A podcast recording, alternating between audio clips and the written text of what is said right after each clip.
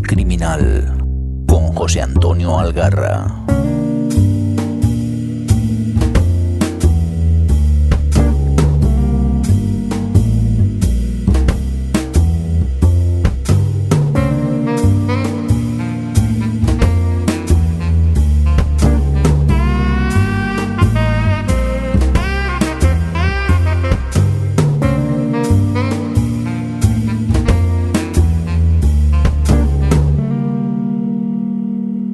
Hola, bienvenido, yo soy Juchu y estás escuchando el cuarto episodio del Rincón Criminal, un podcast donde comparto con vosotros aquellos autores que conforman mi biblioteca criminal, además de todo aquello que voy descubriendo en mi día a día, libros, series, películas, blogs relacionados con el género.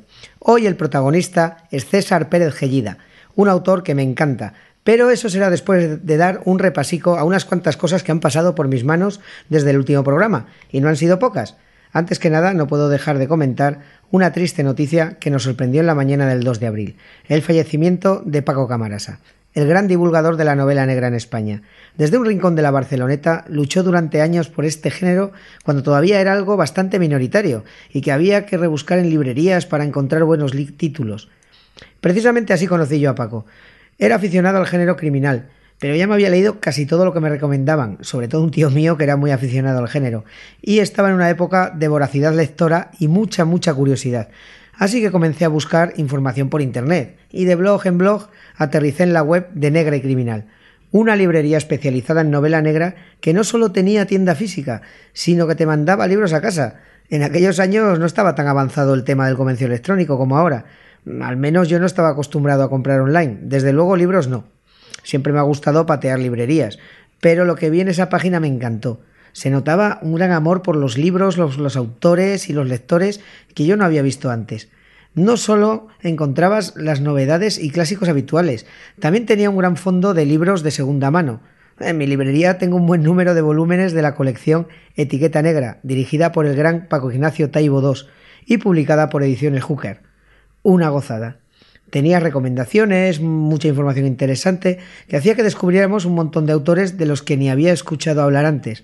Precisamente él me descubrió a Philip Kerr, autor escocés tristemente fallecido recientemente, a finales de marzo. Pero bueno, de él os hablaré en un podcast dedicado. Ya con el tiempo le preguntaba a Paco directamente, y es que ese es el otro motivo por el cual Negra y Criminal era un lugar tan especial. El trato que recibías era siempre maravilloso atento, siempre dispuesto a compartir su conocimiento con nosotros. En fin, una charla con él equivalía a un máster sobre literatura de género, pero un máster de los buenos, no de esos fuleros que rulan últimamente por ahí. Hasta que finalmente tuve ocasión de ir a conocerle. Fue en octubre de 2015. Yo había hecho un pedido bastante grande de libros, aproveché que andaba por Barcelona para recogerlos en persona y así saludar a quien durante tantos años fue mi guía en el género. Incluso abusando de su amabilidad, le propuse hacer una entrevista en su propia librería para mi rincón criminal de Amañece que no es poco. Oye, y le pareció bien a la primera. Total que me presenté allí micro en ristre, más nervioso que un novio el día de su boda, pero nada más pasar la tienda me estaba esperando y todo fue sobre ruedas. Poco podía imaginar yo que antes de terminar el año Negre Criminal cerraría sus puertas. Eh, si os apetece podéis escuchar la entrevista en el episodio 26 de Amañece. Ya os dejaré por ahí el enlace.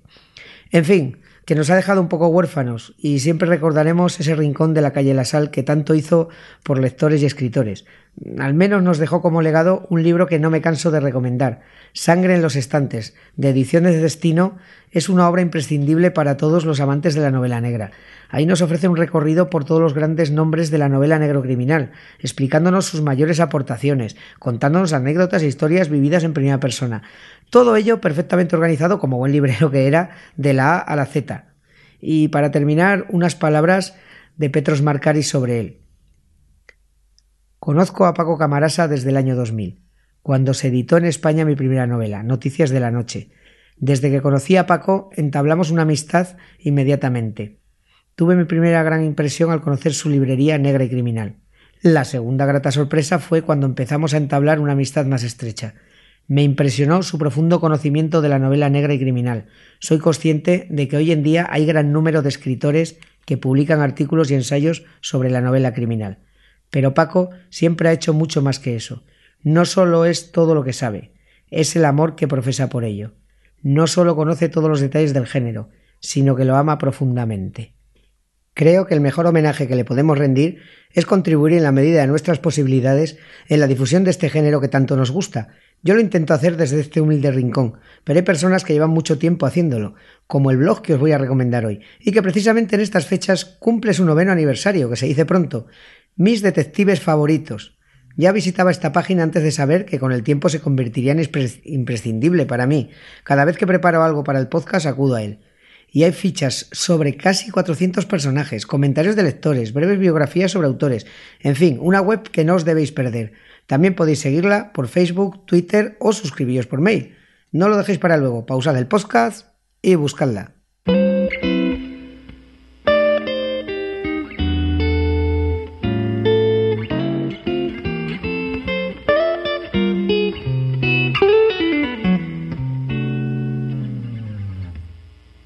Como os he dicho antes, este ha sido un mes lleno de muchas y muy buenas lecturas. Por eso me ha costado tanto grabar este episodio. Casi ni me he podido despegar de los libros. Bueno, eso y algún que otro concierto. No solo de letras vive el hombre. A lo que voy. Mi pila de libros pendientes es enorme. Eso hace que algunos permanezcan en ella demasiado tiempo. Es el caso del primer libro que os traigo. No recuerdo quién me lo recomendó, un compañero de curro creo. El caso es que hacía mucho tiempo que la maniobra de la tortuga de Benito Olmo está en mi casa y una buena tarde pues decidí echarle un ojo.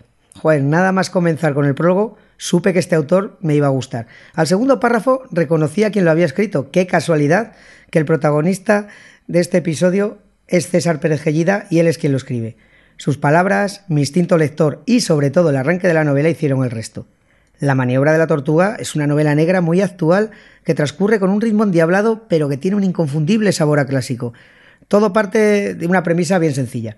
Una joven aparece asesinada brutalmente en Cádiz y Manuel Bianchetti, un inspector de policía madrileño que, por circunstancias que iremos viendo a lo largo de la narración, está destinado allí y, pese a que no es su caso, decide investigar por su cuenta. Tengo que destacar el pedazo de personaje que ha parido Benito Olmo. Bianchetti es un tipo de más de dos metros de altura, gran envergadura, aspecto intimidante, con poca o ninguna paciencia ni apego a las normas. Es rudo y poco comunicativo, pero al cual acabaremos comprendiendo y apreciando.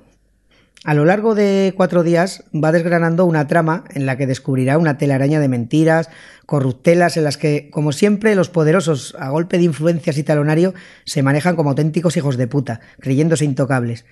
Y paralelamente transcurre otra trama que al menos a mí me ha dejado profundamente tocado. La de Cristina, una mujer víctima del maltrato que huye de su pasado, bueno, de su exmarido, y nunca antes nadie me había hecho sentir el terror y la angustia que puede suponer una situación así. Está narrado de forma sencilla, sin caer en el morbo ni el sensacionalismo, pero que te cala hondo. Tenéis que leerlo para entenderlo. Y también destaco el estilo cinematográfico de la novela. De hecho, ya tiene vendido los derechos y no debería tardar demasiado en aparecer la película. Muchas ganas tengo de verla. Eh, cuando terminé la lectura, dos tardes me costó nada más. Me quedé como huérfano. Yo que soy tan aficionado a las sagas, quería más de Bianchetti. Y nada, no había. Pero, oh fortuna, resulta que la segunda entrega de este peculiar inspector estaba al punto de caer. Y no duden en reservarlo. Ahora, cuando estoy grabando este podcast, acaba de caer en mis manos la tragedia del girasol. Seguramente cuando estéis escuchando esto, bueno, seguro, ya la habré terminado. Pinta genial. En el próximo os cuento. No perdáis de vista a este autor, yo al menos no lo haré. Va a dar mucho que hablar. Bueno, y de un inspector que se traslada de Madrid a Cádiz, para mi segunda recomendación Volvemos a Madrid. Bueno, volvemos a un barrio del noreste de Madrid. Nos vamos a Canillejas. De allí es Paco Gómez Escribano, autor de una serie de novelas con un denominador común, Canillejas y sus gentes. Los más veteranos del lugar recordarán la serie Crónicas de un pueblo, donde se nos narraba la vida de un pequeño pueblo español. Pues bien, yo a esta serie de novelas, eh, cuatro me he leído yo, la llamaría Crónicas de un barrio. Y es que aquí encontraremos la otra cara de la historia que tantas veces nos han contado sobre finales de los 70 y los 80, la maravillosa transición con la apertura a la modernidad, la movida madrileña y todas esas cosas. Que sí, que pasaron.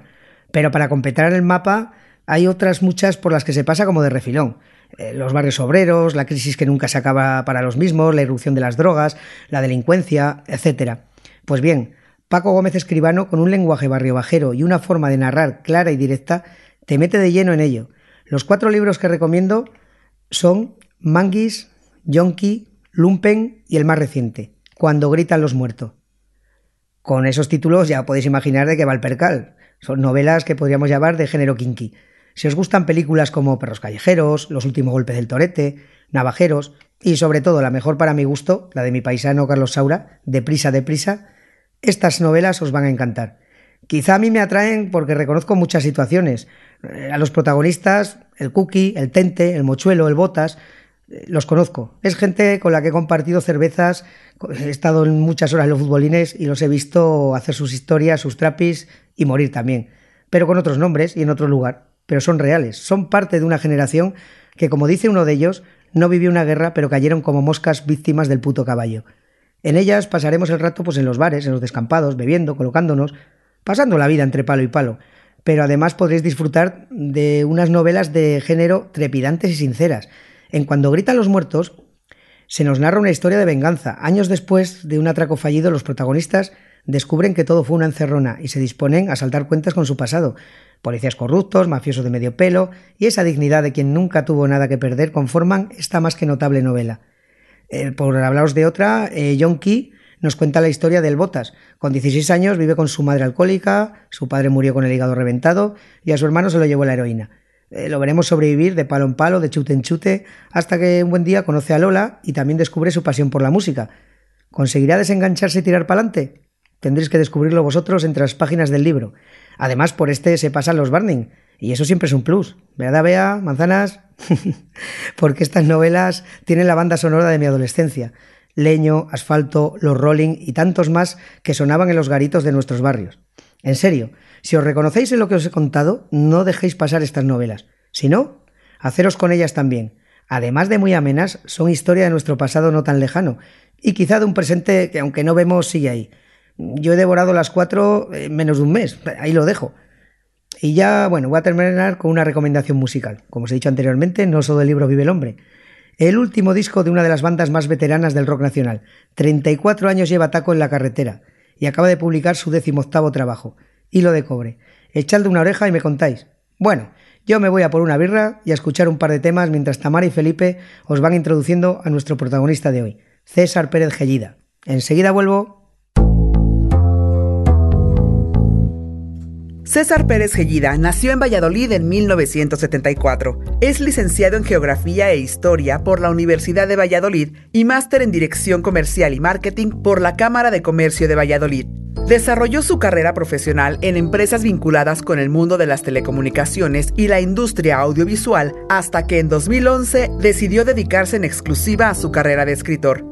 César irrumpió con fuerza en el mundo editorial con Memento Mori, que cosechó grandes éxitos tanto de ventas como de crítica y obtuvo el premio Racimo de Literatura 2012 constituía la primera parte de la trilogía Versos, Canciones y Trocitos de Carne, que continuó con Dies Irae y se cerró con Consumatum Est, y por la cual le fue otorgada la Medalla de Honor de la Sociedad Española de Criminología y Ciencias Forenses 2014 y el Premio Piñón de Oro como vallisoletano ilustre. En 2015 publicó Quimera, su cuarta novela, y en 2016 inició su segunda trilogía, Refranes, Canciones y Rastros de Sangre, compuesta por las novelas Sarna con Gusto, Cuchillo de Palo y A Grandes Males. Cerrando esta serie con su última novela hasta la fecha, Conets, publicada en noviembre del 2017, esperamos su nueva novela para finales del 2018. También ha recibido el premio Lee Misterio 2013 por Memento Mori como mejor novela nacional y a Ramiro Sancho como mejor protagonista masculino. Actualmente sigue escribiendo novelas y colabora como columnista en El Norte de Castilla.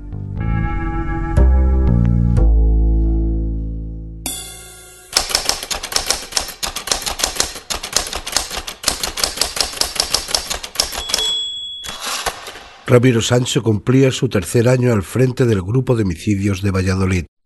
A sus 39, todos le conocían como Sancho. Ya nadie le llamaba por su nombre de pila. En realidad, ya nadie le llamaba. Desde que se separó y consiguió el traslado a casa, había decidido encerrarse en sí mismo y en su trabajo. A los pocos meses de sacar la oposición de inspector de policía, fue destinado a la Unidad Territorial de Información de San Sebastián. Allí había hecho su vida hasta que la ruptura con Nagore le hizo replantearse el futuro.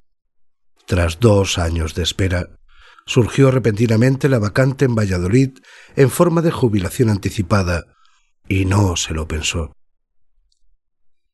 La barba pelirroja le hacía aparentar más edad. Sancho lo sabía, pero le encantaba. Había sido su acto de rebeldía más importante de los últimos años. Tirarse de los pelos de la barba y pasarse la mano por la mandíbula se había convertido ya en una manía, pero era su manía. Cuando terminó de instalarse en su nueva casa del barrio de Parquesol, se hizo con una maquinilla para afeitarse la cabeza, y hacía unos meses que había empezado a raparse al uno. Su frente, cada vez más despejada, hacía que sus pobladas cejas y su barba destacaran aún más entre sus rasgos faciales. Ser pelirrojo y tener los ojos claros no le ayudaba precisamente a pasar desapercibido en España. Sus 187 centímetros de altura tampoco. De gesto reservado, voz grave y sonrisa tan poco frecuente como natural, era un tipo de campo, encerrado en la ciudad. Sancho seguía practicando deporte siempre que podía, aunque últimamente las sesiones se habían visto reducidas a correr por el barrio los fines de semana. Ahora bien, fumar no fumaba. Había jugado al rugby en su juventud, hasta que lo tuvo que dejar a los veinticuatro por una lesión de rodilla y para terminar sus estudios de Derecho en la Universidad de Valladolid. Los domingos solía subir a Pepe Rojo para ver jugar a su equipo, pero las circunstancias de ese día le habían llevado, todavía escaso de fuerzas, hasta la puerta del viejo y deteriorado edificio del Instituto Anatómico Forense.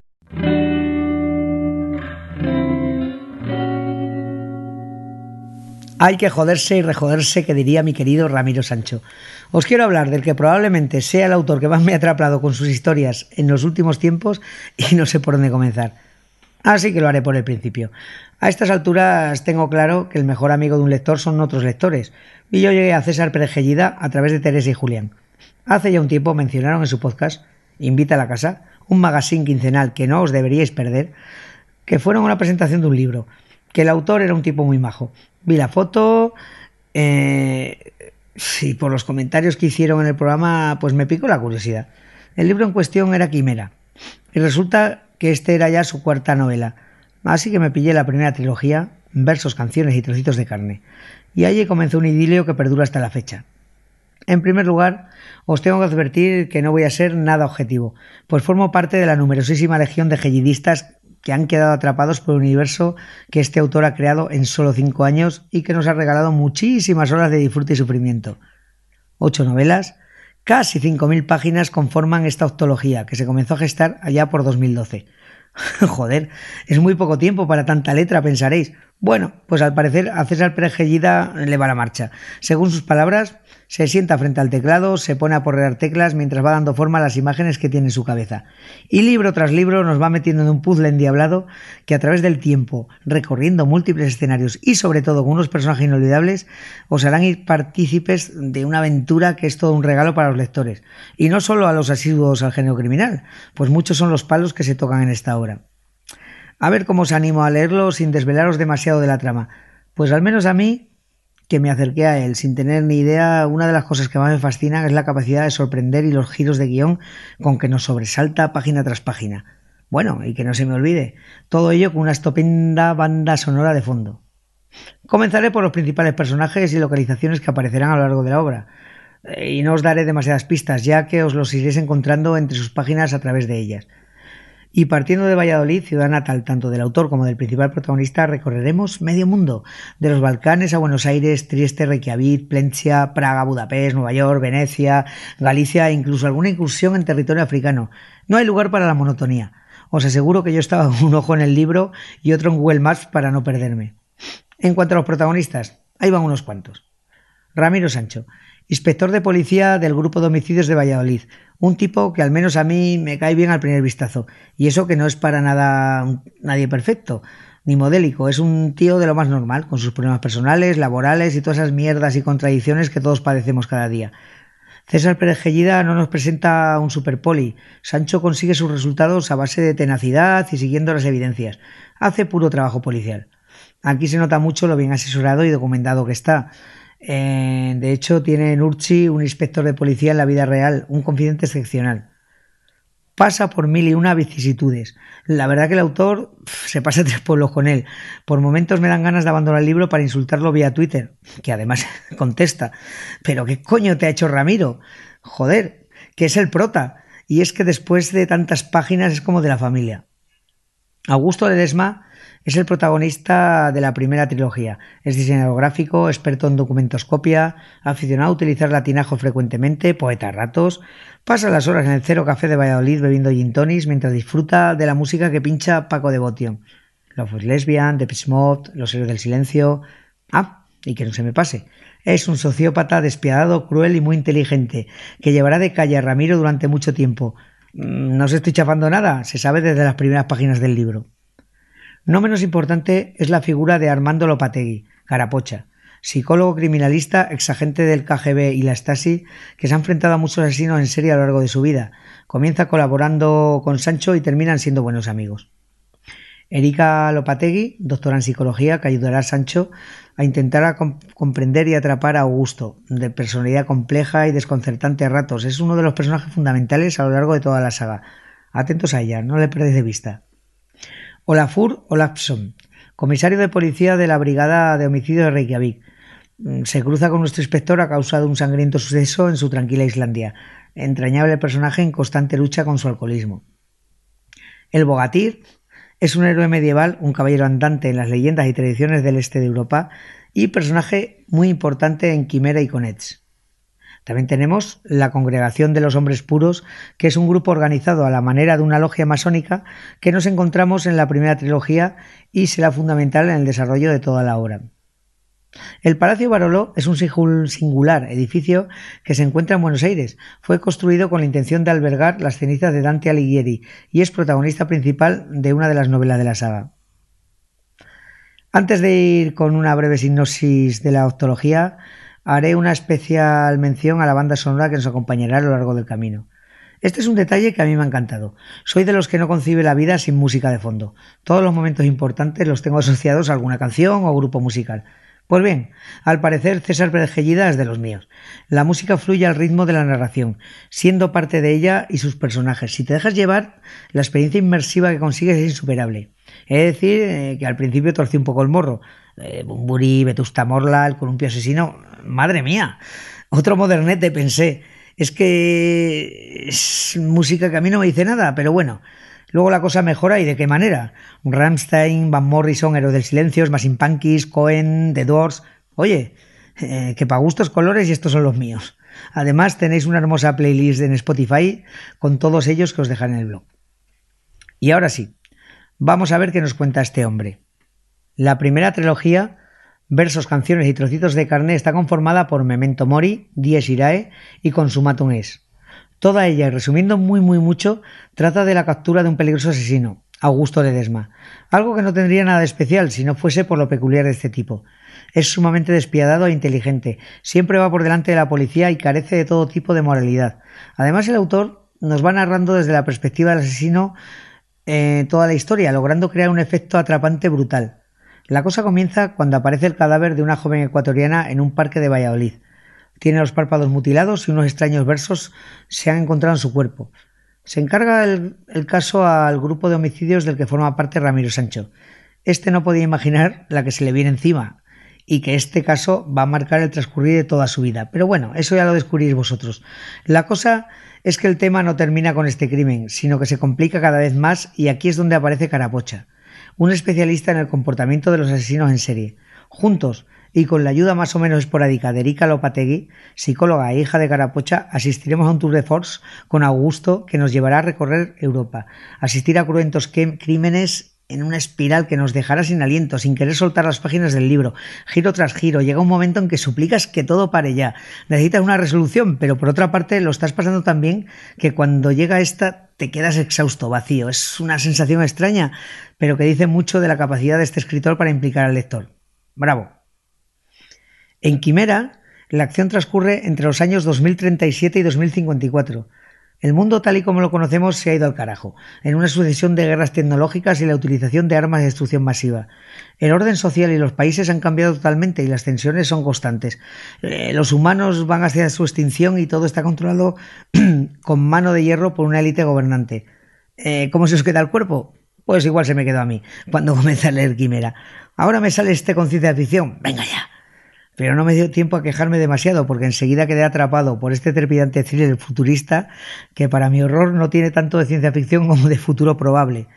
El libro está lleno de acción, personajes interesantes, tensión y una ambientación sólida y creíble, que además encaja perfectamente con el universo Gellida, como podremos comprobar al, al, finalizar toda la saga. Que no os asuste el cambio de registro, merece la pena este pequeño paseo por nuestro futuro cercano. Y volvemos a nuestro presente con la segunda trilogía refranes, canciones y rastros de sangre, compuesta por Sarna con gusto, Cuchillo de palo y A grandes males. Probablemente Sarna con gusto es una de las novelas más negras y angustiosas que he leído, y es que nos cuenta la historia de un secuestro, algo poco habitual en el género criminal. Una adolescente, hija de un importante empresario, secuestrada durante las fiestas de la ciudad. Y Sancho, que está muy tocado por lo que supuso la persecución de Augusto Ledesma, es el encargado del caso. La historia se nos narra desde múltiples puntos de vista. El autor nos pone el pellejo de la chica, de los secuestradores, la angustia de la familia y la policía, ofreciéndonos una visión global del suceso, haciéndonos partícipes de la acción en todo momento, como si estuviésemos dentro de una película con efectos devastadores en el lector. Eh, sigue con Cuchillo de Palo. Ahí nos encontraremos con un Sancho en sus momentos más bajos, apartado de todo y hundido por, lo vivido en el último caso. Aquí entraremos en el sórdido mundo de la prostitución y la trata de seres humanos, aunque paralelamente continúa la trama que tiene con la congregación de los hombres puros, esta comenzó con la primera trilogía.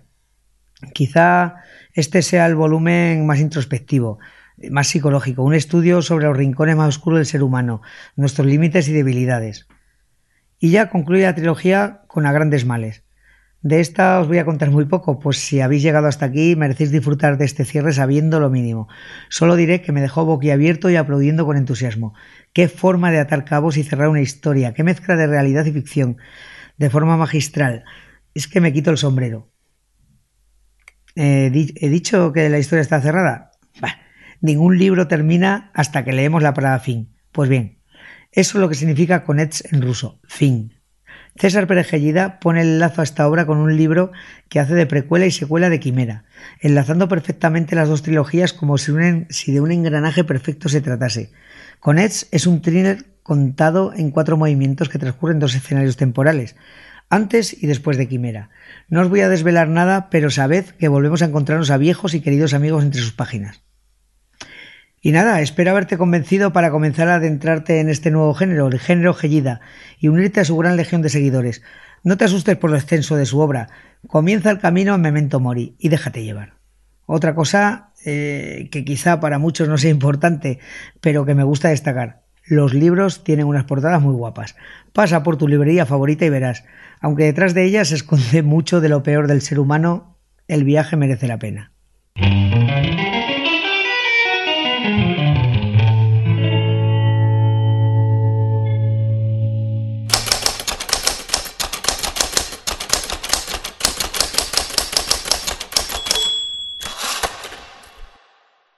Quienes cuentan el cuento llevan careta.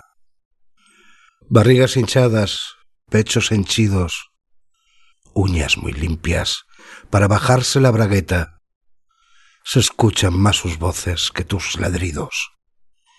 Madrigueras de sangre y diamantes, como hobby, asesinan cantantes. El mundo gira para que todo siga igual. Los capítulos se repiten. Quienes viven del cuento llevan corbata, sillones de cuero para las reuniones, perfume de domingo contra el olor a rata. Tu barrio vale menos que sus comuniones. Si van a tocarte, se ponen los guantes, dejan el cargo con más plata que antes. El final del cuento siempre acaba mal no se me agiten.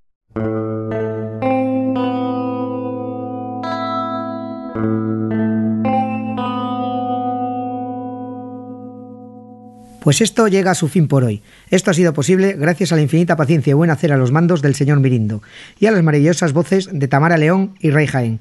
Cualquier fallo o metedura de pata es culpa exclusiva de este que os habla. Muchísimas gracias a todos por acompañarnos, por compartir este podcast, por vuestros comentarios, sugerencias Pasaos por nuestro blog. Allí encontraréis todos los episodios y otros interesantísimos podcasts de la red Sons. La amiga Sagra ya lo ha hecho y me comentaba que creía adivinar quién iba a ser nuestro autor de hoy. Eh, gracias por el comentario. A ver si adivináis nuestra próxima invitada. Vendrá de un lugar aún más frío que Valladolid, que está muchísimo más al este. Espero vuestros comentarios en sons.red barra el rincón criminal, en Twitter, en Facebook o también podéis escribirme a rincóncriminal.sons.red. También tenemos cuenta en Instagram. Estamos como el Rincón Criminal. Allí cuelgo fotos de lo que voy leyendo. Y recordad que esto es confidencial en voz baja y muy secretito. Hasta aquí esta edición de El Rincón Criminal, un podcast alojado en Sons, red de podcast. Encuentra mucha más información de este episodio en nuestra página web, sons.red barra Rincón Criminal. Y descubre muchos más podcasts en sons.red.